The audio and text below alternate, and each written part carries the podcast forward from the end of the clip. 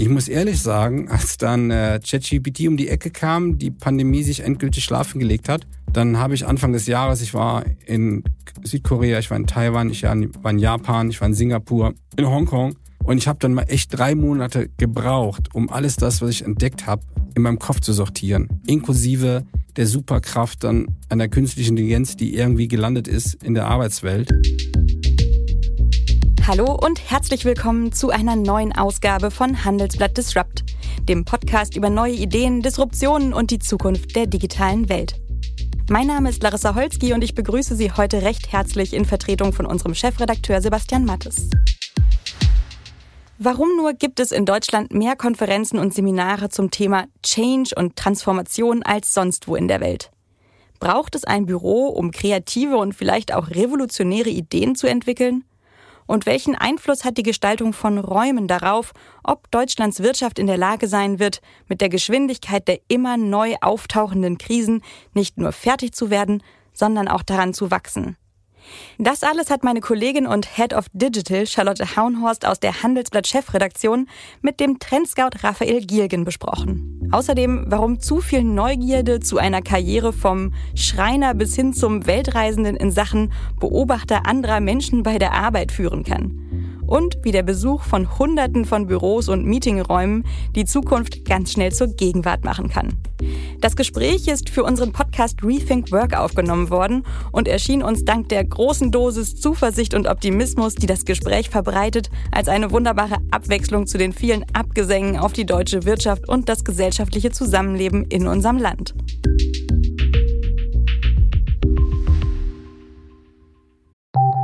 Nach einer kurzen Unterbrechung geht es gleich weiter. Bleiben Sie dran. Die Welt steht vor gewaltigen Herausforderungen. Zum einen die Energiewende voranzutreiben und gleichzeitig den Klimawandel einzudämmen.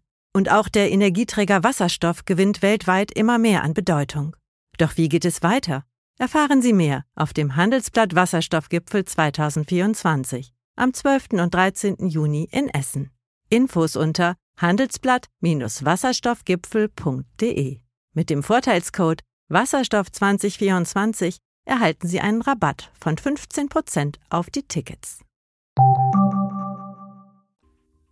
Und damit gleich zu dem Gespräch von Charlotte Haunhorst mit dem Trendscout Future of Work beim Designmöbelhersteller Vitra.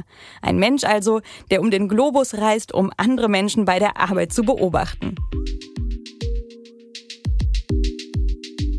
Herzlich willkommen, Raphael. Dankeschön und herzlich willkommen zurück, Charlotte. Raphael, wie viele Menschen hast du denn schon getroffen, die so einen Job haben wie du? Also wir meinen natürlich keinen, also nicht wirklich, aber es gibt natürlich draußen sehr viele Futurologen, Spurenleser, Trendscout, Analysten, Researcher, die mehr oder weniger quasi auch die Idee haben, Wetterkarten zu bauen. Da gibt es dann Parallelen. Aber in der Regel machen die was anderes, also in einem anderen Kontext. Okay, aber seid ihr schon so eine Bubble, in der man sich da austauscht?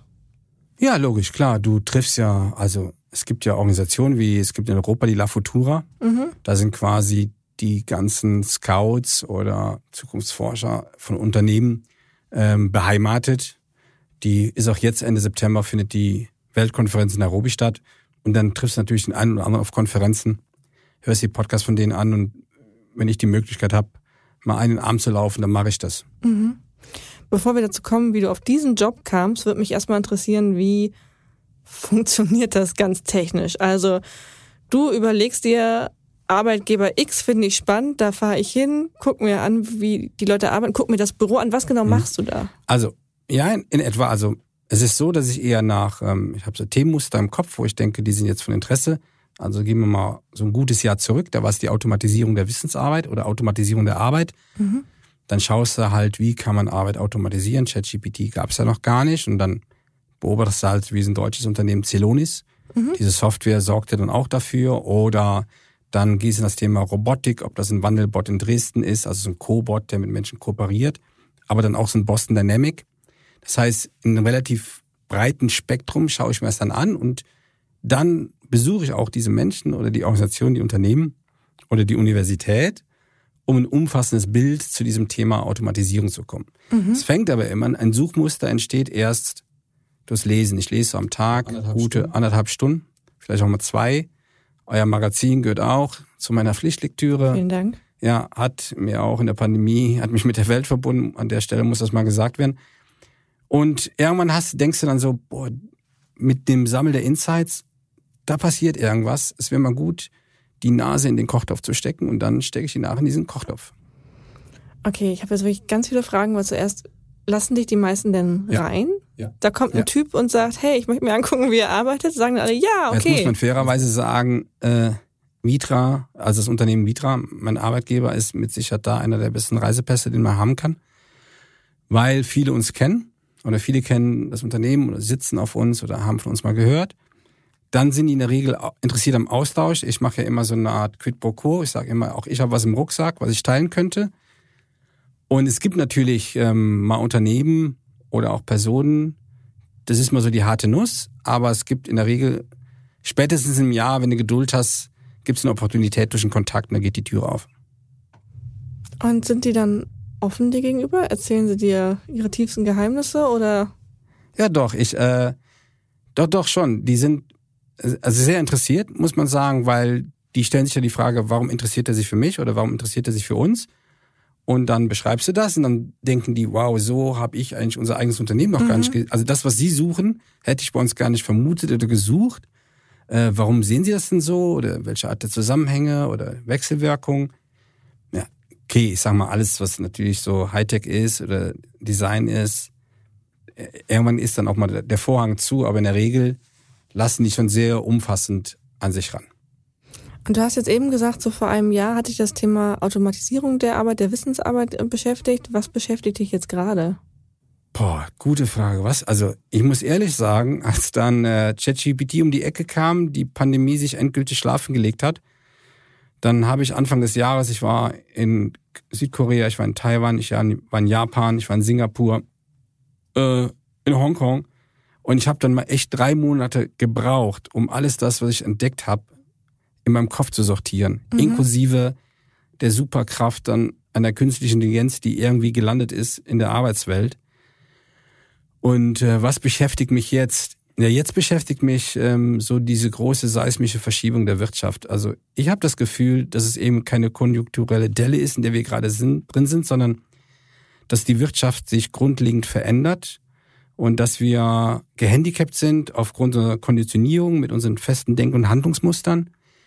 Und dass wir mit der Vielzahl der Veränderungen überhaupt gar nicht umgehen können. Ja, und uns versuchen, aus unserer eigenen Domain uns zu sortieren. Und ich stelle die größte Frage, die ich gerade habe, wie schaffen es Unternehmen so in zwei Geschwindigkeiten, einmal in der alten, mit der alten Schwerkraft, stabil zu sein, aber gleichzeitig so decentralize everything, mit den vielen Veränderungen und Opportunitäten, die es jetzt gibt, umzugehen. Das beschäftigt mich massiv. Du hast ja auch vorab schon gesagt, dieses Thema, da ist gerade ein großer Umbruch in der Wirtschaft, nicht nur die Konjunktur. Da würde ich gerne mal genauer reingehen. Warum glaubst du, jetzt ist es anders als sonst? Was ist passiert? Weil eigentlich haben wir ja gesagt, in der Pandemie, jetzt ist alles anders und so anders wird es nie wieder sein, wie es da anders war. Ja, also zum, man, man sprach ja auch ähm, schon, ich glaube, letztes Jahr in Davos von dieser Polykrise. Also, warum ist jetzt alles anders? Weil die, die, das, was, ähm, oder andersrum, Unternehmen tun sich gerade massiv schwer, die gleiche Produktivität, die gleiche Wertschöpfung zu liefern, weil die Situation in den Märkten anders ist.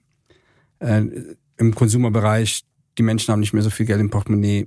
Wir sind einfach konfrontiert mit einer ganz anderen Umwelt. Und hier kommt eins zum Tragen, wenn man unterschiedliche Thinktanks beobachtet, dann schreiben die, am Ende dieses Jahrzehnts wird eine Firma jeden zweiten Euro mit Produkten oder Services verdienen, die es heute noch nicht gibt.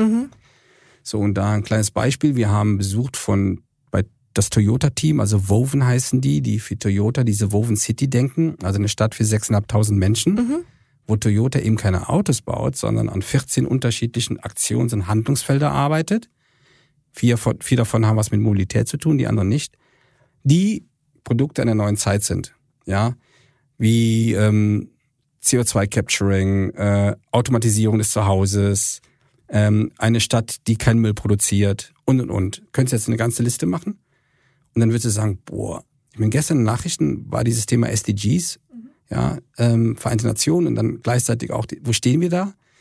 Und in einem hohen Maß zahlen halt diese Aktivitäten, Services, Produkte auf diese SDGs ein. Also es scheint sich was zu ändern, dass Wirtschaft nicht nur dem Geld dient, sondern auf einmal auch den Mensch und vor allen Dingen den Planeten vor Augen hat und äh, dass, dass beides oder dass alle drei Sachen funktionieren können. Das klingt jetzt aber sehr positiv, dass das dafür, dass wir vorher über Polykrisen geredet haben und äh, mhm. großer Umbruch. Aber ich glaube, dass jetzt bin ich kein Historiker und auch kein Volkswirt, aber bin dann zumindest so interessiert und schaue mir äh, Krisen in der Vergangenheit an. Das war ja immer so. In dem Moment, ähm, wenn man glaubt, so um Gottes Wissen, das ist so der, das ist, äh, man hat nur Grund zu Pessimismus und schaut in die Geschichte zurück, dann waren das die Wendepunkte, die immer wieder zu einem Fortschritt führen. Und auch da muss ich sagen, die Unternehmer und Unternehmer, die ich treffe, oder auch ähm, von großen Unternehmen, die, ich finde, die haben nach wie vor noch einen gesunden Fortschrittsmuskel. Mhm. Und ähm, da bin ich auch positiv überrascht, wo ich denke, wow, woran arbeiten die? Ich war vor zwei Wochen bei der Zukunft Nahverkehr, einer großen Veranstaltung in Berlin, parallel zur IAA. Und äh, die DB Regio, die hat das organisiert. Und wenn ich sehe, woran die alles denken, woran die arbeiten, dann muss ich sagen, hey, wow, da freue ich mich, wenn das kommt. Du hast vorhin gesagt, eine Herausforderung sind auch die verschiedenen Geschwindigkeiten in Unternehmen.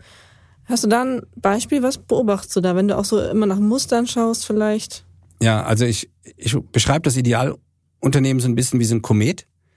Die große Geschwindigkeit hat vorne der Kometenstern. Äh, da sitzt dann ein Team, was den Mut hatte, irgendwas zu machen, wo vielleicht die Unternehmer, der Unternehmer sagt, okay, aber macht's bloß nichts kaputt. Und das ist aber so stark, dass das den Rest des Unternehmens wie so ein Kometenstaub mit sich zieht. Ja, also mhm. also der, der es gar nicht merkt, ist auch irgendwie in diesem Korridor drin. Ähm, wenn ich jetzt überlege, habe ich ein gutes Beispiel. Wenn wir jetzt bei den Toyota-Leuten bleiben, ist das mit Sicherheit ein gutes Beispiel. Warum? Ähm, in Japan ist es so, drei Prozent der Erwerbstätigen sind äh, Arbeitsmigration, Expat, egal wie man die jetzt nennt. In dem Woven City Team sind es 50 Prozent, weil die das gar nicht gestemmt kriegen.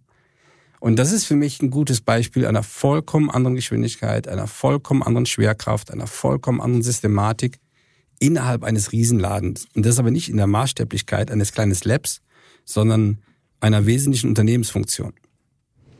Nun hast du aber auch in einem Interview gesagt, was ich mit dir gelesen habe, ähm, baut man ein Unternehmen nur auf Rebellen auf, fliegt ja. einem der Laden um die Ohren. Genau, ja. Das fand ich ein sehr schönes Zitat. Ähm, wie passt das zusammen mit dem Kometenbild? Du brauchst ja eigentlich schon ja. Leute, die sagen, wir steuern jetzt mal woanders hin. Ja, wie, wie passt das zusammen? Also zu der Zeit, wo ich das gesagt habe, ähm, da, da war es so, dass die, wie soll ich sagen, die Firmen blieben quasi so nach dem Prinzip Schuster bleibt bei deinen Leisten. Zu der Zeit blieben die Firmen in ihrem eigenen Dunstkreis, in ihrer eigenen Peer Group und haben versucht, die Firma aus sich selber heraus weiterzuentwickeln. In dem anderen Modell ist es, dass man sich vor allen Dingen über sein Umfeld und über die treibenden Kräfte des Umfelds weiterentwickelt und die zunutze nimmt. Ähm, in dem alten Modell bin ich nach wie vor von der Überzeugung, das überhitzt. Also wenn jetzt Vitra 15 oder 5 Raffaelas also oder Raffaels hätte, das wäre nicht gut. Mhm. Und das braucht es auch nicht. Aber ich glaube, dass ähm, in diesen neuen Organisationsformen, vielleicht sind es nicht mehr die Rebellen, aber das sind genau die Akteure, die verstehen, dass in, in dieser, also in dieser Gleichhändigkeit, dieser Ambidextrie des Unternehmens umzugehen, auf der einen Seite neue Dinge anzupacken, neue Dinge auszuprobieren, aber auch nicht zu vergessen, wo die Firma herkommt, was die Herkunft des Unternehmens ist. Also nehmen wir mal so einen Siemens, mhm. der sich vor einem Jahr mit Nvidia verheiratet hat im Positiven und nicht nur die Prozesssteuerung der Fabrik erstklassig macht, sondern auch so das Omniverse, das Metaverse drüber liegt. Sehr wahrscheinlich gibt es bei Siemens Leute, die sagen, wieso brauchen wir das? Ja. Aber die, aber die, die es machen, die fühlen sich immer noch zugehörig und sagen, ist immer noch mein, mein Club oder mein Verein oder mein Laden. Nun ist es ja aber im Change auch so, dass du zumindest in meiner Wahrnehmung alleine eigentlich nicht gewinnen kannst. Du brauchst ja immer irgendwie ja. Leute, die deine Mission unterstützen, die mitziehen, die die anderen vielleicht auch mitreißen. Ich glaube, es gibt da ja auch so Regeln. Ähm, du hast immer so 20 Prozent, die du eh nicht für dich gewinnen kannst. Dann hast du einen Teil, den man vielleicht überzeugen kann und die, die super euphorisch sind. Mhm. Siehst du das auch so oder kann man es auch als One-Man-Show verändern? Also, erstmal eine andere, ein anderer Blick noch von mir zu diesem Thema. Ich habe jüngst irgendwo gesagt, du weißt gar nicht wo, bei welcher Veranstaltung, es gibt kein Land der Welt, wo es mehr Change und mehr Employer Branding Veranstaltungen gibt wie in Deutschland. Mhm. Und dann habe ich den Satz gesagt, wo sind wir bitte falsch abgebogen? Also, warum müssten wir das alles tun, damit sich Menschen auf eine Reise machen? Mhm. Und dann ist natürlich die Frage gestattet, Raphael, wann machen sich Menschen auf eine Reise? Und Menschen machen sich auf eine Reise, wenn die Unternehmensleitung oder die Unternehmensspitze äh, ein Bild von möglichen Zukünften vermittelt, in der das Unternehmen zukünftig stattfindet. Eine Vision. Das könnte jetzt eine Vision sein, ähm, aber es könnten auch unterschiedliche Szenarien sein. Ähm, und das eben nicht nur über Ertragswachstum, über Marktanteile, sondern über ein perspektivisches Bild, wo einer sofort seine Rolle für sich erkennt und sagt, hey, da, da könnte ich mich einbringen und das gibt auch meiner eigenen Aufgabe Relevanz und das gibt auch meine Integration mit den Kunden mehr Relevanz und da mache ich jetzt mit und da bin ich dabei. Und ja, du hast natürlich recht, an den, an den großen Aufgaben oder an den großen Fragestellungen, die draußen sind, das schafft keiner alleine. Ähm, da ist unsere Idee aber, also wir reden da im Kontext äh, nicht jetzt von einem klassischen Change-Thema, sondern wir glauben, die Firmen organisieren sich, wir nennen das Talent Squad, also mhm. Abteilungen lösen sich auf. Du hast unterschiedliche Talente in einer fähigkeitsbasierten Ökonomie und bringst die Fähigkeit in unterschiedlichen Squads ein, die an unterschiedlichen Aufgabenstellen und Themenstellen im Unternehmen arbeiten. Das heißt, so wie in so einem Ticketing-System hast du drei oder vier Projekte, da bist du gleichzeitig involviert, hast irgendwie ein Dashboard und weißt, wann und wo du wie gebraucht wirst. Mhm. Und dann glaube ich auch, braucht dieses ganze, die ganze Change-Methodik nicht mehr, weil es einfach viel intuitiver ist, weil es im Prinzip ein echtes Playbook ist, in dem du ein Teil von bist. Gibt es Unternehmen, wo das schon so läuft? Nee. Also doch, gibt's natürlich schon. Also das Nee war jetzt eine sehr verkürzte Antwort. Es gibt ähm, also viele Unternehmen beschäftigen sich gerade mit dieser Auseinandersetzung, weil es kommt ja, Zukunft wird ja immer schneller Gegenwart. Ähm, und das Rennen ist massiv eröffnet, zu innovieren und man stellt sich gerade die Frage, wie organisieren sich Design- und R&D-Abteilung von morgen? Und da ähm, ist man jetzt schon auf dem Trichter, dass man sagt, okay, die Zukunft sind crossfunktionale Teams. Mhm diese crossfunktionalen Teams, die arbeiten dann wirklich so in, in Arten von Squads. Das heißt, du bist in dem Design- oder Engineering-Team nicht ein spezieller Ingenieur, sondern du bewegst dich in unterschiedlichen, ich sag mal, Produkt- oder Derivatclustern und bringst dich da ein. Da gibt es das schon. Es gibt es noch nicht in normalen Organisationen. Also ein Chemiekonzern oder eine Versicherung wird jetzt dieses Modell nicht über die Firma drüberlegen. Warum? Weil der Druck auch nicht groß genug ist, ja. Das okay. ist meine Vermutung. Ja, zwei Fragen. Das eine ist, wenn wir bei diesem Bild mit den Rebellen tatsächlich bleiben, und das andere waren ja, glaube ich, in dem Interview die Bewahrer. Ja. Ähm, und man, man kommt jetzt mit solchen Ideen, wie Arbeit zukünftig strukturiert sein müsste in diesen Squads. Braucht man da auch Bewahrer? Leute, die sagen, nee, so will ich das nicht? Ist das wichtig, um äh, sich weiterzuentwickeln? Weil ich frage mich gerade, wo hm, bleiben hm, die da ab? Nein, also ganz wichtig. Du, du sprichst natürlich eins an, wir haben ja in Basel vor der Haustür von Vitra sind ja große Pharmakonzerne und ein Pharmakonzern baut auch auf introvertierten Menschen. Mhm. Und auch die Interaktion mit introvertierten Menschen, die Zugänglichkeit ist von massiver Bedeutung. Du hast recht, du darfst keinen verlieren. Und das System, in dem die Arbeit stattfindet, in dem die Menschen eingebettet sind, muss jedem die Möglichkeit geben, sich zu artikulieren, sich einzubringen, egal wie, wie exponiert er eigentlich ist oder exponiert er auch nicht ist. Ähm, und ja, es, vielleicht ist es nicht die bewahrende Rolle, sondern dass man in diesen Squads, dass die Squads sich ja nie nur aus Raphaels organisieren, sondern eben aus dieser Un Unterschiedlichkeit. Und vielleicht ist es sogar so, dass wenn man über Squads organisiert ist, die Unterschiedlichkeit viel mehr angefordert wird, wie in einer ganz normalen Abteilung. Ja, weil du einfach den höheren Intervall hast des Spielerwechsels, wie bei so einem Fußballclub, der mit unterschiedlichen Leuten unterschiedliche Positionen beziehen kann. Das ist ja die höchste Stufe des Fußballs und des Systemwechsels auch im Sport zum Beispiel. Hm. Das andere, was mir gerade noch durch den Kopf ging, war das Thema äh, Krise oder auch jetzt. Wir haben irgendwie eine wirtschaftlich schwierige Situation. Was denn deine Beobachtung? Kommt Veränderung meistens erst mit der Krise? Weil eigentlich ist das ja schlecht. Also ich denke immer, wenn wir sagen müssen, wir ja, müssen richtig. uns jetzt verändern, weil wir haben äußere ökonomische Zwänge und vielleicht werden auch 50 Stellen abgebaut, andere Situation, als wir verändern uns jetzt mal, weil wir Bock haben.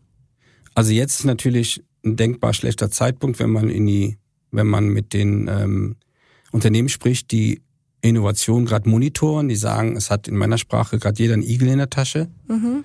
Ähm, die Unternehmen konzentrieren sich darauf, dass der Cash da ist, Ja, dass die Auftragslage stimmt, dass der Deckungsbeitrag stimmt und dass man die Menschen im Unternehmen hält. Es wagt gerade keine Experimente und du brauchst gerade schon sehr gute Argumente, dass ein Unternehmen jetzt was wagt und was macht. Mhm.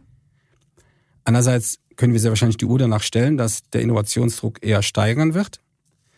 Ähm, und, und vielleicht ist gerade diese Drucksituation auch so wichtig, dass man dann, dass man irgendwann sehr konsequent eine Entscheidung trifft und sagt, okay, wir müssen jetzt dieses Thema angehen.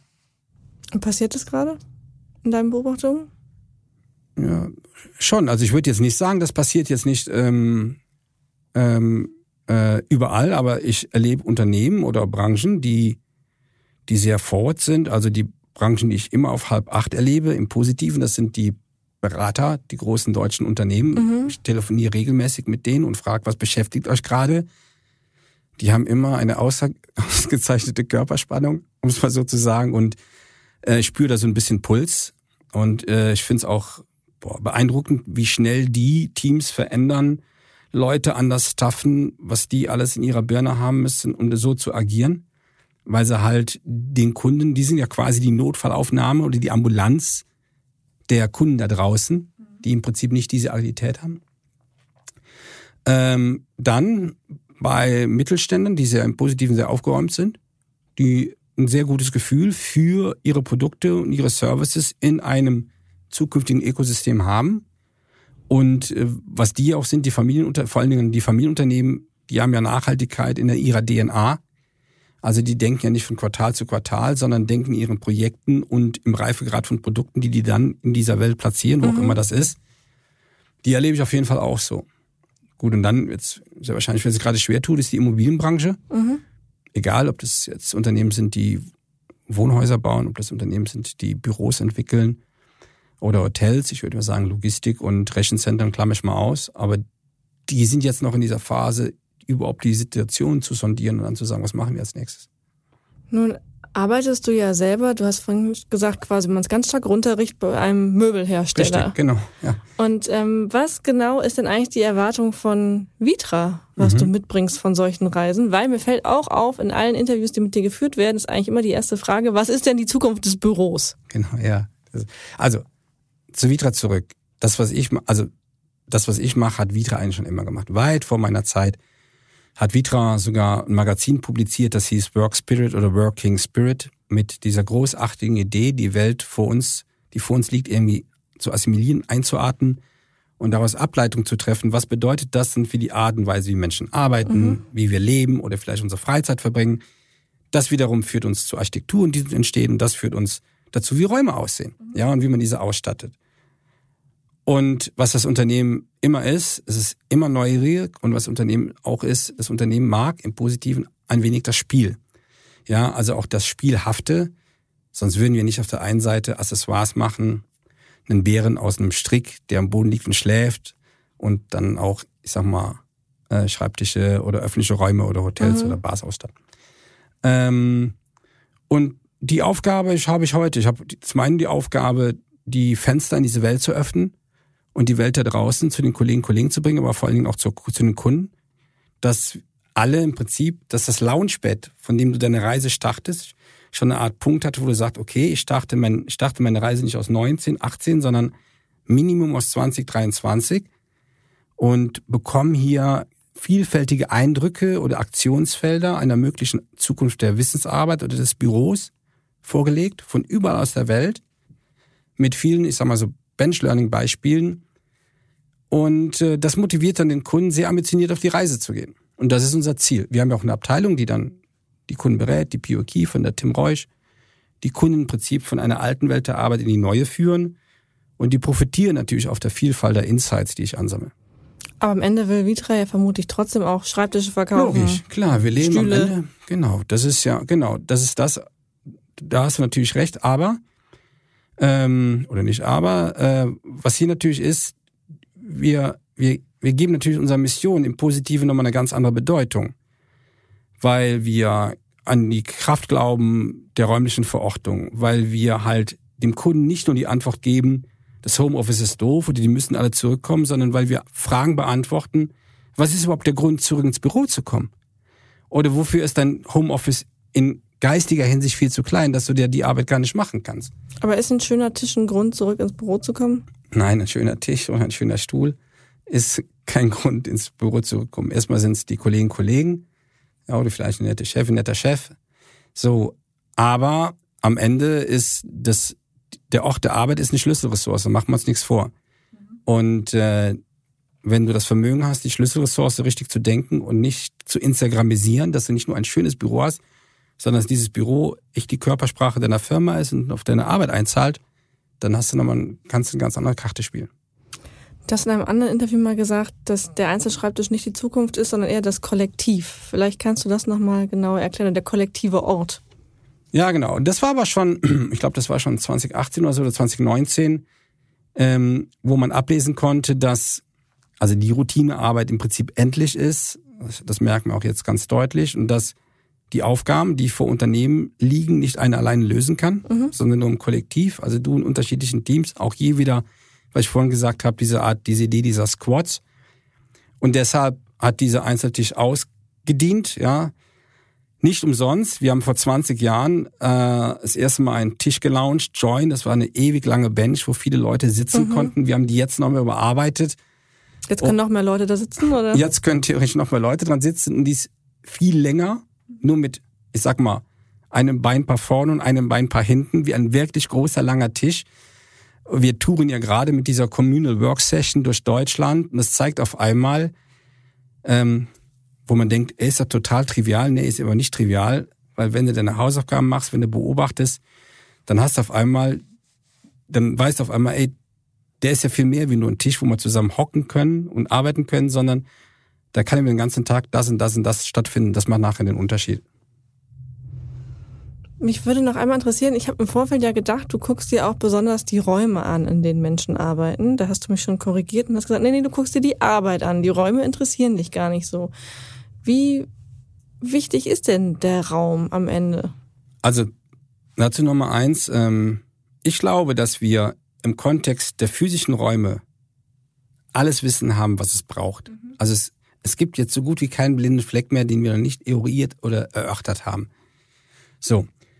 Ähm, natürlich ist der Raum nach wie vor wichtig, aber damit du die Bedeutung des Raums verstehst, musst du Arbeit verstehen.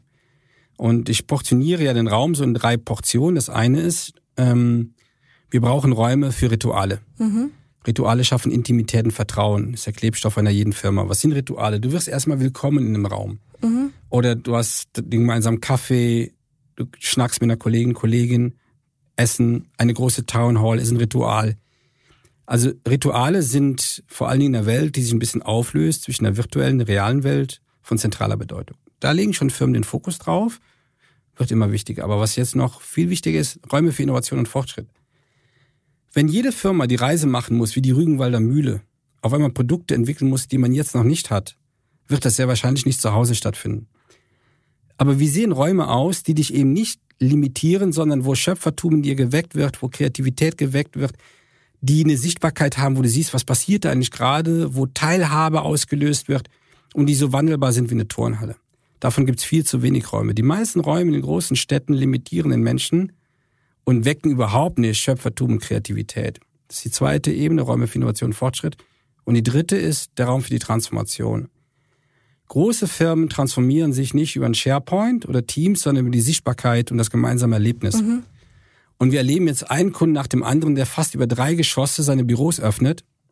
Also entweder sehr bewusst im Neubau, wie jetzt bei On in Zürich, oder ähm, wo nachträglich das rausgerissen wird. Wo war ich noch letzte Woche? Ah ja, ich war in, bei einem großen Bauunternehmen in, auch in Zürich, die nachträglich jetzt nochmal Geschosse öffnen werden, damit man die Etagen miteinander verbindet. Eigentlich ein altes Modell, ist in Vergessenheit geraten und hat auf einmal wieder Konjunktur. Und das sind nur, nur drei Beispiele, die einen starken Muskel haben.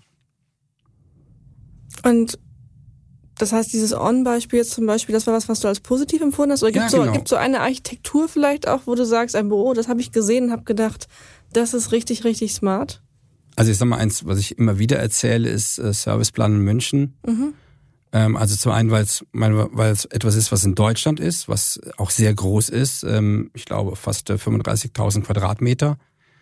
Und ähm, was im Kontext einer Bürotypologie einer in Anführungsstrichen alten Zeit sehr wahrscheinlich eines der besten Beispiele sein wird, die noch lange Haltbarkeit haben im Kontext der Typologie, weil du kommst da rein, du kannst da einfach nur sein. Es fühlt sich eher an wie der Eingang von einem Boutique-Hotel. Ähm, die drei Gebäude, typ, Gebäudekomplexe sind wunderbar verbunden mit diesem riesen Typoteppich, so ein Typologieteppich an der Decke vom Studio Überle, der sich quasi verführt, also durchzuwuseln. Überall ist Kunst. Die Familie Haller sammelt ja Kunst. Ob das Videokunst ist, ob das Bilder sind, ob ein Tony Craig, der in der Eingangshalle steht. Ähm, die, die Kantine in Anführungsstrichen ist eher wie ein toller Food Corner in einer, in Paris oder in Amsterdam. Mhm.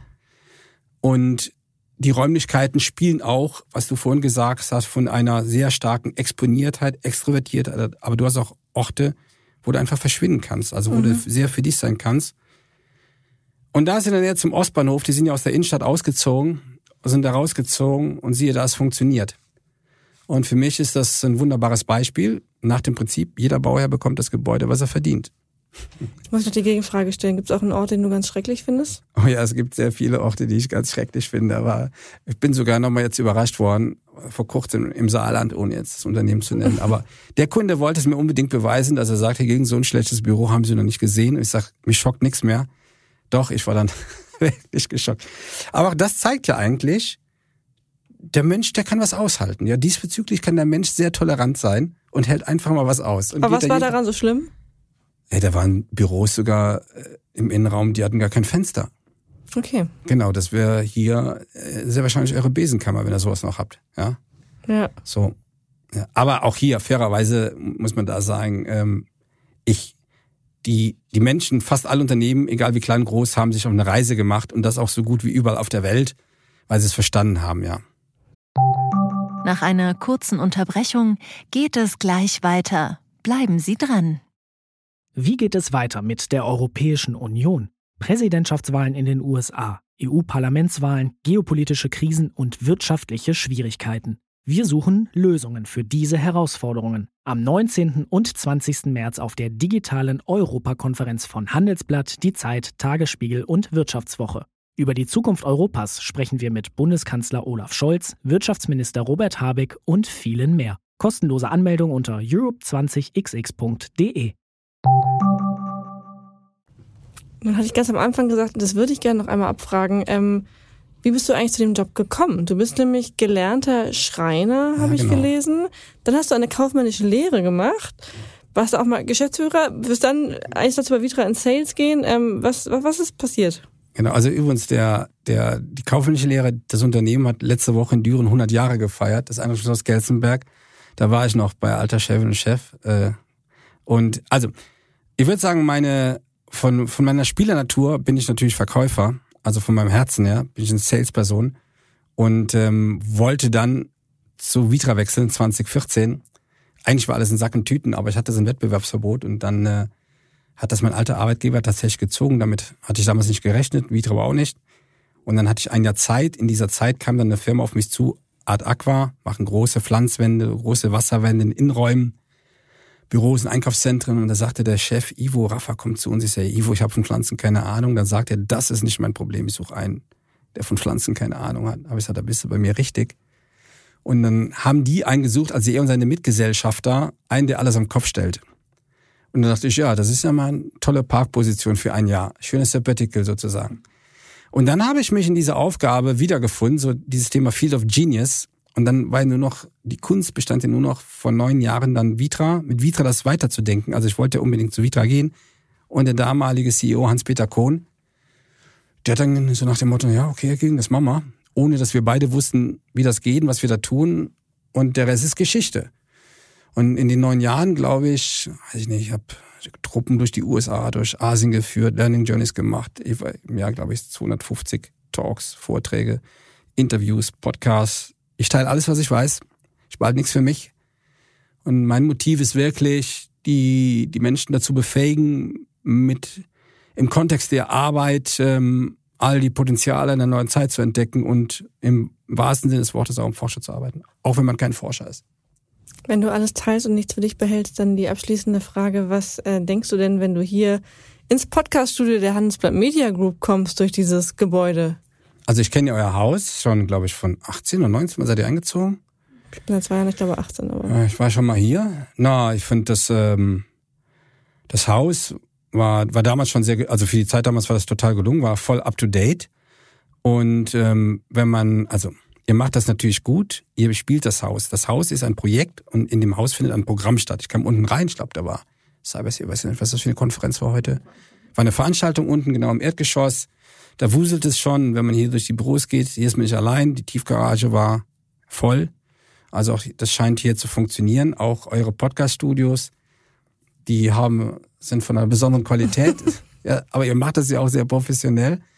Nein, ich finde, das passt hier. Das Haus könnte natürlich mehr in der Innenstadt in Düsseldorf liegen, ja. Ähm, aber so ist es in der Stadt. In der Stadt ist nicht überall Platz und insofern ist das hier ein sehr gelungener Ort. Es hat mich sehr gefreut, dass du da warst. Vielen Dank, Raphael Gegen. Dankeschön, gerne. Und damit sind wir auch schon wieder am Ende von Handelsblatt Disrupt. Wie immer freuen wir uns über Kommentare in der Handelsblatt Disrupt LinkedIn-Gruppe. Sie können uns natürlich auch eine E-Mail schicken. Details finden Sie in den Show Notes. Dank an dieser Stelle auch für die Unterstützung von Johannes Grote und Regina Körner und Migo Fecke von Professional Podcasts, dem Dienstleister für Strategieberatung und Podcastproduktion.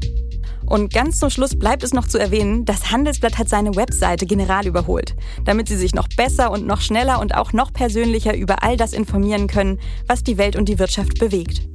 Falls Sie also noch kein Abo haben oder vielleicht Freunde mit Ihrer Begeisterung für Wirtschaftsnews anstecken möchten, aktuell gibt es das Handelsblatt sechs Wochen lang für nur einen Euro. Dazu unsere Podcasts, unser Archiv und die Expertise unserer Korrespondenten auf der ganzen Welt, die rund um die Uhr für Sie im Einsatz sind. Mehr dazu unter handelsblatt.com oder in den Show Notes. Ich freue mich, wenn Sie Teil unserer Handelsblatt-Community werden und wenn Sie nächste Woche wieder dabei sind. Ihre Larissa Holzki.